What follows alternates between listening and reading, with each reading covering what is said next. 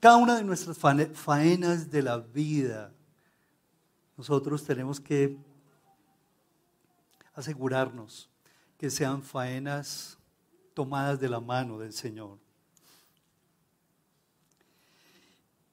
Y por eso es que necesitamos levantar los topes de nuestra fe. Este mundo no tiene otra alternativa. O tú levantas los topes de tu fe, de tu amor, de tu entrega, o te lleva al diablo. Así de sencillo. ¿Por qué? Porque estamos viviendo en un mundo demasiado, demasiado complicado que se degrada día tras día, día tras día. Ustedes no saben cómo los padres de familia están sufriendo con la educación de sus hijos. Es una carga, es una preocupación. Ya la gente no quiere tener hijos. Porque no encuentra en la educación, ni en Colombia, ni en el mundo las garantías. Por eso es necesario que estos momentos sean recibidos con todo nuestro corazón y que le pongamos muchísima seriedad a todo lo que estamos haciendo, porque está en la escritura. Y nosotros, como cristianos, tenemos que aprender a hacer luces y levantar y levantar esos topes. La vez pasada vimos cómo David levantó dos importantes topes. ¿Se los quiere recordar al que está a tu lado? Ahí medio gritadito, porque no te puedes juntar mucho. ¿Cuáles fueron esos dos topes que David levantó? ¿Recuerdas? En primer lugar, él levantó el tope de su propia naturaleza pecaminosa. Todos nosotros tenemos una naturaleza tendente al pecado. Todos. No hay justo ni aún uno. No lo hay. Todos. Tenemos una naturaleza que nos lleva a hacer cosas de manera contraria a lo que nosotros pensamos que se debe hacer. Tenemos una naturaleza pecaminosa. Pero David dijo, yo no quiero conformarme con esa naturaleza pecaminosa. No quiero que, que esta ira, que esta rabia, que esta envidia que habitan en mí, que me revuelcan, que esta pereza, que esta desidia, que esta soberbia, no quiero que, no quiero más eso. Y como que comenzó a levantar los topes y él dijo, yo yo tengo que poner mi mirada en otra cosa que en mí mismo. Y comenzó, tomó esa decisión. E hizo a Dios su referente absoluto. El lugar y la persona a quien en primer lugar él, él iba a ver por encima de todos y de todo. Y dedicó a Dios ese primer lugar de su vida. Lo hizo como su referente.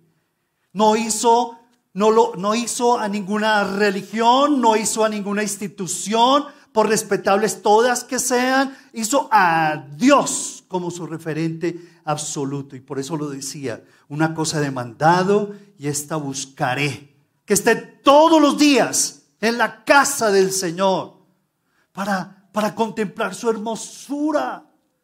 Él sabía que necesitaba contemplar la hermosura de Dios, que Dios que a Dios debía dirigir todos sus wows. A Dios debía dirigir sus, sus súplicas, sus anhelos, sus tristezas, su admiración, su alegría, su alabanza, su adoración. Él sabía que eso era lo único que lo iba a salvar de caer en manos de sí mismo y de caer en manos de sus propias exigencias carnales de caer en sus pasiones carnales, el deseo de tener, el deseo de poseer, el deseo de sentir, son legítimos en todo ser humano. Pero muchos de nosotros, esos deseos legítimos se nos van, se nos van, salen de las proporciones y nos corrompen y nos llevan a tantos males. Pero Él levantó el tope de su propia naturaleza pecaminosa buscando a Dios, poniendo sus ojos en el Señor. La vez pasada vimos que él levantó otro tope, importantísimo también, y levantó los topes de su egoísmo. Y lo hizo cuando comenzó a quitar los ojos de sí mismo y comenzó a ponerlos en otras personas. ¿A quién hay que ayudar hoy? ¿A quién hay que sembrarle al Señor? A quién hay que colaborar, a quién hay que edificar, a quién hay que dar testimonio, a quién hay que servir. Cuando tú dejas de poner los ojos en ti mismo y comienzas a ponerlos en los demás, porque en primer lugar los pones en el Señor, comienzas a sentirte realmente útil en esta vida. Puedes tener mucho dinero, puedes tener mucho poder, pero si no estás sirviendo, no sirves para nada. Estoy exagerando. Hay que servir. Hay que servir. Dios te dio una carrera, te dio un oficio, te dio una profesión, te dio unos talentos, te dio unos dones, te dio unos recursos, te dio unas influencias. Y David dijo, yo tengo que poner, yo tengo que levantar los topes de mi egoísmo. Sí, yo tengo muchos problemas como cualquier ser humano. Pero lo que yo voy a hacer también servir, sembrar en los demás, invertir mi vida en los demás, en servir a los demás. Y por eso fue que David realmente fue un hombre próspero, bendecido. ¿Por qué? Porque dice la escritura que hay quienes retienen más de lo que es justo y vienen a pobreza, pero hay quienes reparten ¿cierto? Y comienzan a ser bendecidos y Dios los multiplica y Dios los bendice y el Señor los prospera. Pero hay personas que realmente como que están tan aferradas de sí mismos, están tan, estamos tan ocupados. Pero David lo entendió. Hoy veremos otros dos topes. el tercer tope, para que ustedes lo anoten. Levantó los topes que los demás trataron de imponerle. A David le, trataron de imponer topes. No, tú no puedes llegar más allá. No, no, no, no, no te hagas ilusiones. Tú vos apenas vas a poder llegar hasta aquí nomás. Y es mucho. ¿Cierto? Le trataron de imponer muchos topes. Y yo creo que muchos de nosotros nos hemos encontrado con personas así. ¿Te has encontrado con personas que te restringen, que dicen que te aman, que te quieren, pero lo único que hacen es compararte y criticarte porque no piensas como ellos, porque no, no, no, eres como los demás y te restringen y te critican? Dice que te aman muchísimo, pero no es así. ¿Alguno de ustedes ha tenido ese tipo de experiencias? Listo, yo soy el primero. ¿Cierto? Seguramente que tú también. Y allá en tu silencio guardan muchos dolores. Y guardan muchos recuerdos de personas que te han puesto muchísimos topes. Cero palabras de afirmación. Cero aceptación. Mucha comparación y mucha queja. Y esto realmente David también lo encontró y lo encontró de parte de muchos de sus seres amados. La escritura nos habla de que Saúl fracasó como rey. Y en aquel tiempo Dios llamó a Samuel el profeta y le dijo, Samuel, no llores más por Saúl. Ya, listo. Tú lo que tienes que hacer es descender a la casa de un hombre llamado Isaí porque de los hijos de Isaí es que yo voy a tomar el próximo rey de Israel. Samuel, entonces, muy dispuesto y muy contento porque iba a ser el rey, la esperanza. Saúl no pudo levantar esos topes de fe y de visión, pero Samuel tenía esa fe de que el siguiente rey iba a levantar esos topes. Cuando llegó a la casa de Samuel, le dijo, Señor Isaí, tú has sido escogido por el Señor, porque de ti, de tus hijos, de esta casa, de tu casa, será escogido el futuro rey de Israel. Wow. Para Isaí eso fue algo espectacular. Mis hijos, los voy a presentar en sociedad. De mis hijos va a salir el futuro rey de Israel. Y dice la escritura de que comenzó entonces, comenzaron a entrar sus hijos. Cada uno de ellos comenzaron a entrar, sus hijos. Por supuesto que para Isaí, el orgullo de la casa era Eliab. Y él dijo, no, a él hay que presentarlo porque es el, el mayor, la ñaña mía, el orgullo de mi, de mi vida. Y entonces dice la escritura de que entró Eliab y Samuel comenzó a mirarlo y comenzó a mirarlo y comenzó a observarlo. Y comenzó a mirarlo como arriba, para abajo y comenzó a voltearlo, mirado por, a mirarlo por un lado, a mirarlo por el otro. No mentiras, así no fue, tranquilos. Así no fue. Porque así no es Dios. Algo muy particular. El Señor entonces puso en el corazón de Samuel y le dijo, ¿sabes qué, Samuel? Gracias, pero él no es el ungido por Dios. ¿Cómo? Eliab. ¿Pero cómo? Si él es el más dotado, el importante, el mayor de todos en la casa. No, Señor. Entró el segundo, Abinadab. Y de entrada, cuando estaba entrando, lo vio como que Samuel le dijo, el Señor como, comenzó a observarlo a Abinadab y le dijo el Señor, no, ¿sabes qué? No, Samuel, no te quedes mirando lo, lo de afuera, el aspecto físico ni su parecer, porque yo no veo lo de afuera, le dijo a Samuel, yo veo el corazón. ¿Cómo? Ese tampoco fue. Y comenzó a preguntarlo, ¿tienes más hijos? Y le presentó al tercero. Y nada. Y el cuarto, nada. Y el quinto, en cambio, tampoco. Y el sexto, nada. No, no es, no es, no es. Y el séptimo, tampoco era. Y entonces ya como que Isaí dijo, pero ¿y entonces?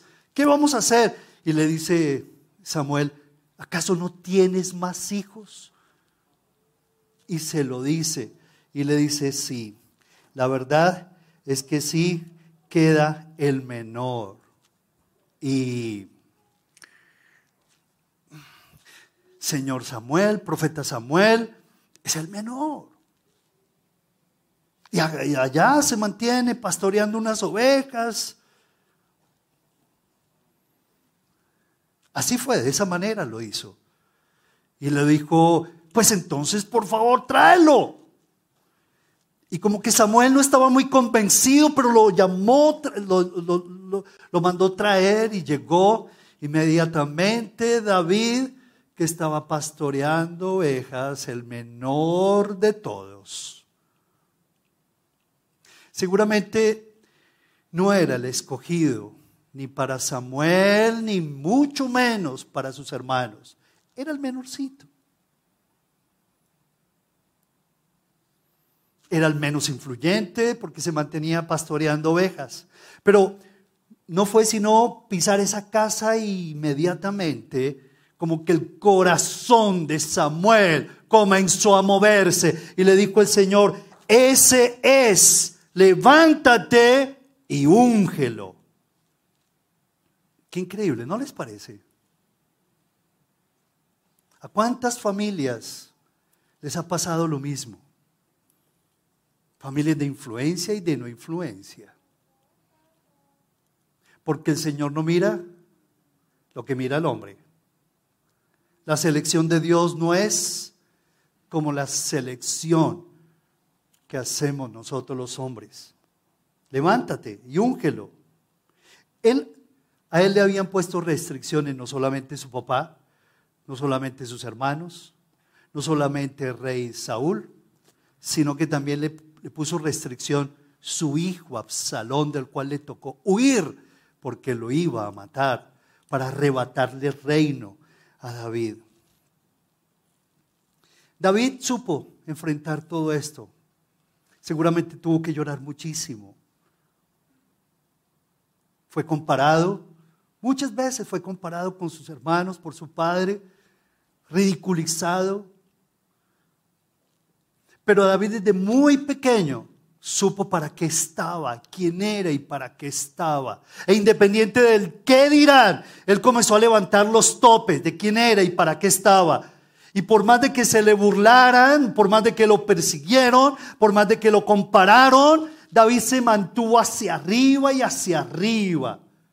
Y por eso se convirtió en el dulce cantor de Israel, un salmista espectacular. Si ustedes leen los salmos, muchos de ellos fueron compuestos por él, fueron cantados por él. Uno de ellos es el Salmo 3. Por favor, para que tú lo abras.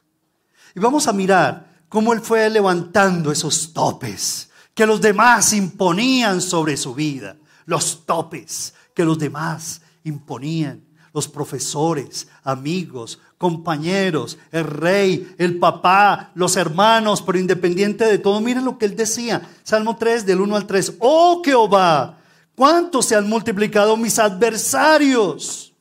Muchos son los que se levantan contra mí.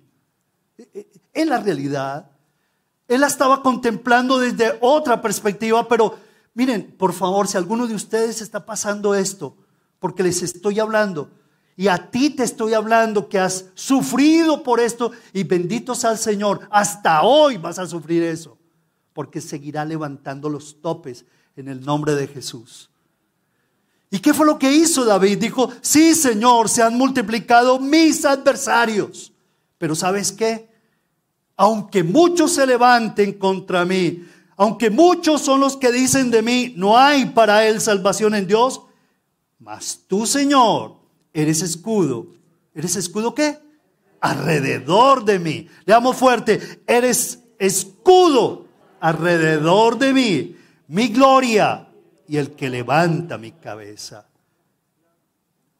De esto hay una canción muy linda. Algún día le decimos a nuestro equipo Agape que nos la enseñe. Mas tú, oh Dios, eres escudo alrededor de mí.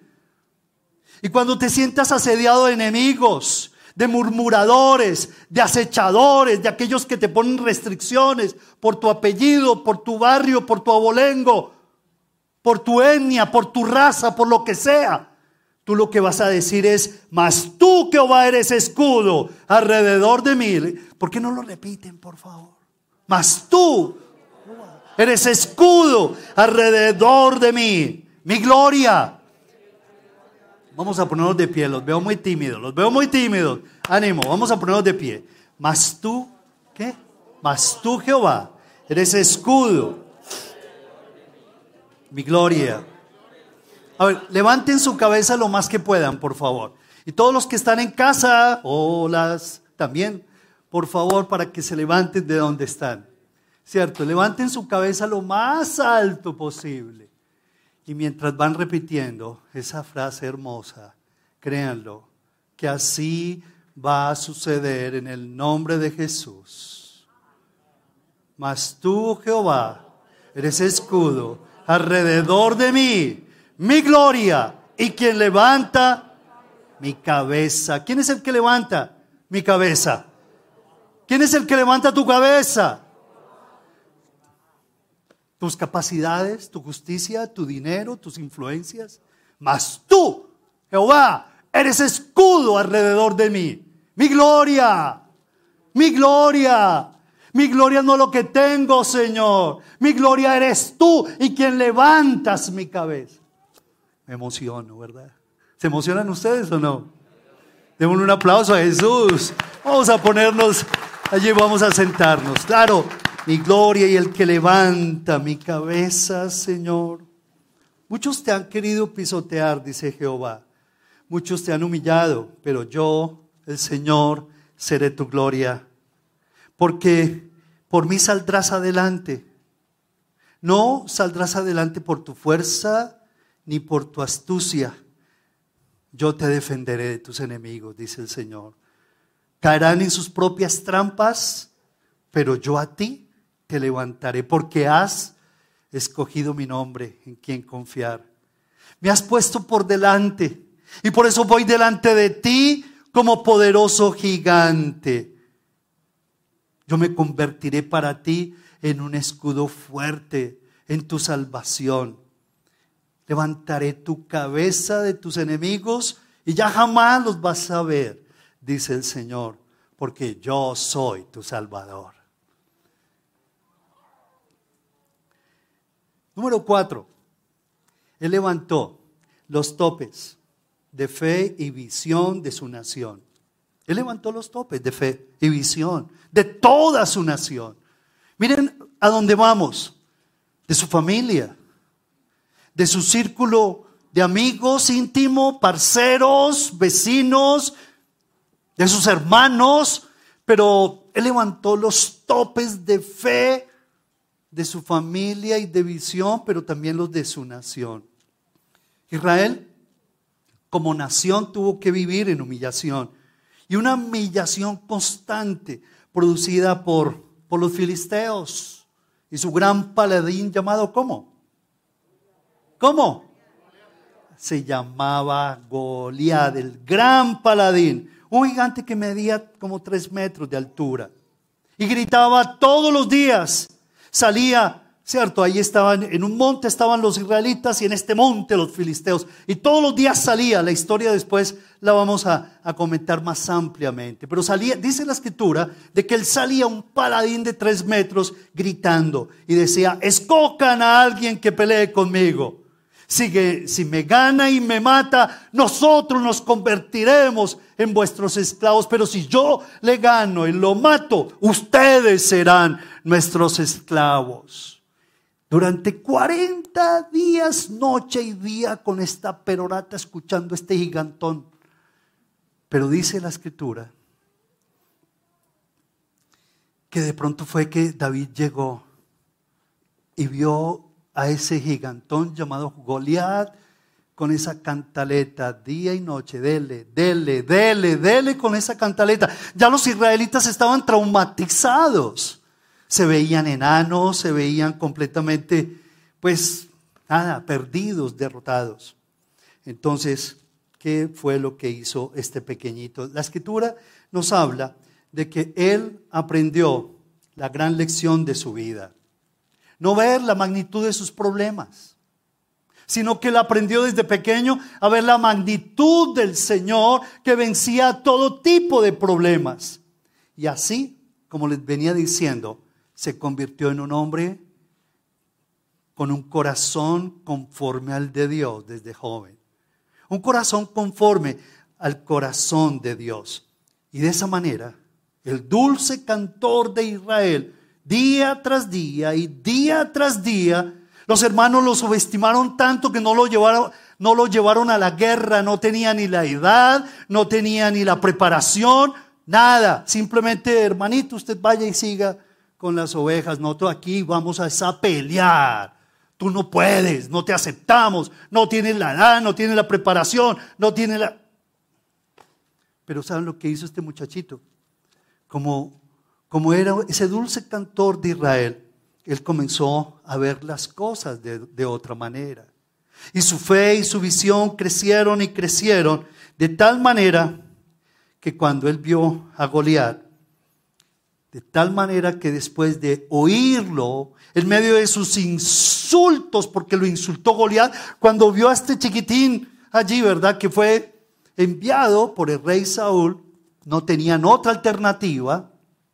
Cuando lo vio a este pequeñín, lo insultó, lo despotricó. ¿Qué no dijo de él Goliat? Pero inmediatamente David no le causó pánico, no se dejó intimidar no se dejó intimidar. No se dejó intimidar. Increíble. Y comenzó a decirle, tú vienes, Goliat, a mí con espada, con lanza y jabalina, pero yo voy a ir a ti en el nombre de Jehová de los ejércitos, el Dios de los escuadrones de Israel, a quien tú has provocado el Señor te entregará hoy en mi mano y yo te venceré y te cortaré la cabeza. Y, y, toda la tierra sabrá que hay Dios en Israel. Y sabrá toda esta congregación que Jehová nos salva con espada y con lanza, porque de Jehová es la batalla. Su fe y su visión, miren, lo llevaron a la victoria sobre este gigante. Y tal victoria causó tanto impacto, no solamente en los guerreros israelitas, sino que también causó un tremendo impacto esa victoria sobre, sobre toda su nación. Y se convirtió esa tremenda victoria de David sobre Goliat en un levantatopes. David levantó los topes de la dignidad nacional. Prácticamente fue el día de la independencia por un niñito, David, frente a Goliat. Y por eso muchas canciones se hicieron en su nombre. Y las mujeres y los hombres le compusieron canciones cuando llegó de esa batalla y decían, Saúl mató a miles, pero David mató a diez miles y lo vacionaban. ¡Wow! ¡Qué tremenda victoria!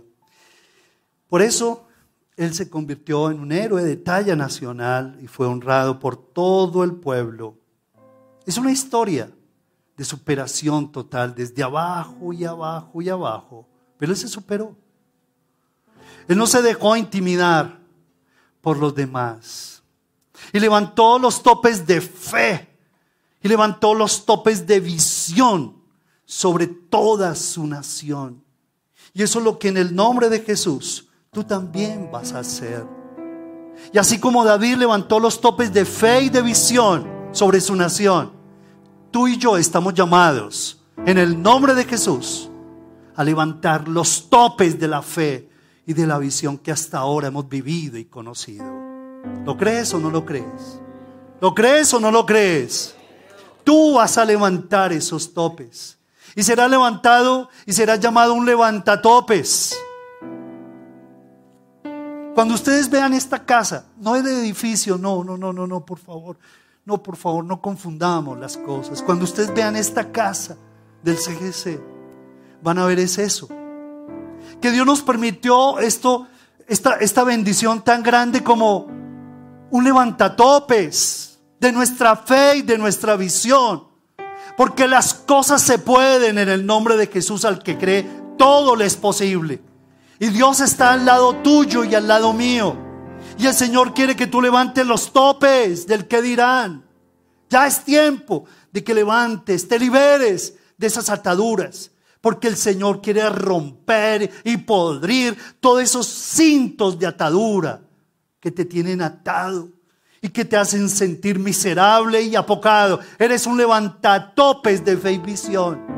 No solamente para, para ti, sino para tu familia, sino para, para esta sociedad y para el mundo entero en el nombre de Jesús. Lo que venimos a aprender aquí en el CGC es eso. Cómo fortalezco mi vida en el Señor. No es simplemente cómo tener más plata. Por favor, por favor, no. ¿Cómo sirvo mejor a, mi Señor? ¿Cómo levanto los topes de mi fe y de mi visión para ser más útil en el cumplimiento de la gran comisión? Que Dios nos libre de tener cosas y no saber para qué son y no invertirlas para la gloria de Dios. Pero David así lo hizo. La escritura sabe lo que dice de David. Dice, y murió en buena vejez. Buena vejez es algo que más adelante lo vamos a estudiar. Murió en buena vejez, lleno de días, de riquezas y de gloria. ¿Cuáles son los topes que tú vas a levantar de aquí en adelante? ¿Estás en una célula? No andes más solo, te dice el Señor. No andes más sola. No eres suficiente. No eres suficiente. Mas yo soy suficiente, te dice el Señor. No andes más solo, no andes más sola. Levanta tus topes de tu propia naturaleza buscando al Señor. Levanta los topes de tu egoísmo, dando y sembrando en otros. Levanta los topes que los demás trataron de imponerte. Y levanta los topes de fe y visión para toda la nación. ¿Saben qué he aprendido en estos días? que levantar los topes de nuestras vidas, conformarnos a este siglo, sino transformarnos por medio de la renovación de nuestro entendimiento. No somos productos acabados. Y Dios quiere más de ti. Y te da más todos los días para que seas conforme a su Hijo unigénito Cristo Jesús. Que tus decisiones que hoy tomas de levantar los topes afecten las generaciones que vienen detrás. ¿Será que tú das para eso? Te pregunto. ¿Serás que ¿Será que las generaciones que vienen detrás de ti por tus sabias decisiones en el Señor van a llegar a los pies de Jesús? ¿Cuál es el país que le vamos a entregar a nuestros hijos y a nuestros nietos?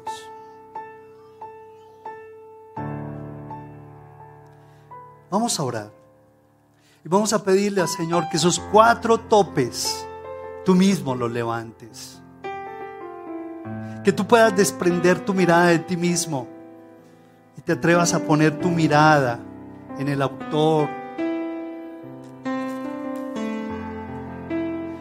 consumador de la fe, a Cristo Jesús, el Señor. Que tú puedas decirle a tus hijos, hijos, esto no es cuestión de un rito cada ocho días. Hijos, esto no es para entretenernos. Esto no es porque no tenemos nada que hacer. No, hijos. Esto es serio.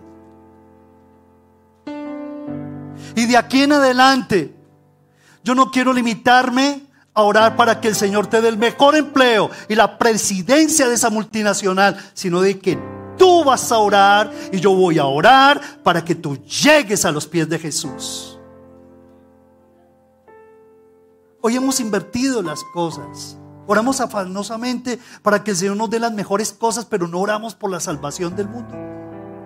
Estamos locos que nos dé las cosas el Señor, pero no oramos para que, para que Cristo Jesús sea la esperanza de gloria de cada uno de nuestros familiares. ¿Cuál es el Cristo que le estamos sembrando a nuestras familias? Levantemos nuestros topes de la fe. Y que ver a familias, cuánto me deleito. Yo le estoy diciendo, Señor, quiero ver ese parquecito de los niños aquí en el mezanín y ese piso que se lo tomen ellos. Señor. Quiero ver inundado esto de mí. Cuando los veo a ustedes trayendo a sus hijos, ya como abuelo se los digo, no saben la tremenda bendición que les está trayendo el Señor. Y que ustedes los dediquen cada noche y les impongan sus manitos sobre ellos y les digan, Señor, en el nombre de Jesús te lo dedico, este, este mi hijo no será para la gloria del mundo no seguirá leyendo literatura barata de cómo tener dinero. Va a, leer tu palabra, se va a deleitar en ti, Señor, en el nombre de Jesús, porque será para tu gloria, Padre. No, no creen. Será un hombre de bendición, traerá bendición. A muchos no será como los otros hombres, Señor. Y esta es la casa que Dios nos dio para que nos preparemos, entrenemos nuestros sentidos espirituales en el discernimiento del bien y del mal. Y que podamos nosotros convocar a esta sociedad para que miren a Jesús como su esperanza de gloria. Levantas tus manos allí donde estás y dile, Señor Jesús, gracias porque tú estás aquí, oh Dios como poderoso gigante, oh Dios. Gracias porque tú me llamas por tu nombre, Padre Celestial. Y me das fuerzas de búfalo porque aquí, a ti que siempre te has comparado con los demás, no más te vas a comparar con nadie. Soy yo tu esperanza, soy yo tu escudo, soy yo tu Señor y tu Salvador. Tu gloria, quien levanta tu cabeza, soy yo el Señor de los ejércitos que he descendido para revelarte verdades profundas, para traerte sanidad. Soy el Dios de toda carne. ¿Acaso habrá algo que sea demasiado difícil para mí? Dice el Señor. ¿Y tú que le respondes a Dios? Dile, no lo hay, Señor. No hay nada que sea demasiado difícil para ti, Padre. Hoy, Señor, yo acepto tu llamado a levantar los topes, Señor. Y no solamente de mi casa, sino de mi familia extendida. ¿Qué le hace? ¿Qué le hace que me sigan diciendo? Que me sigan criticando. ¿Qué le hace, Señor?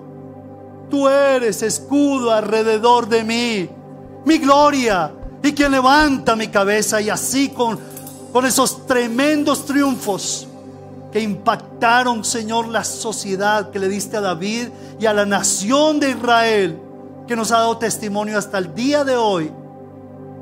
Tú mismo me seguirás respaldando, Señor.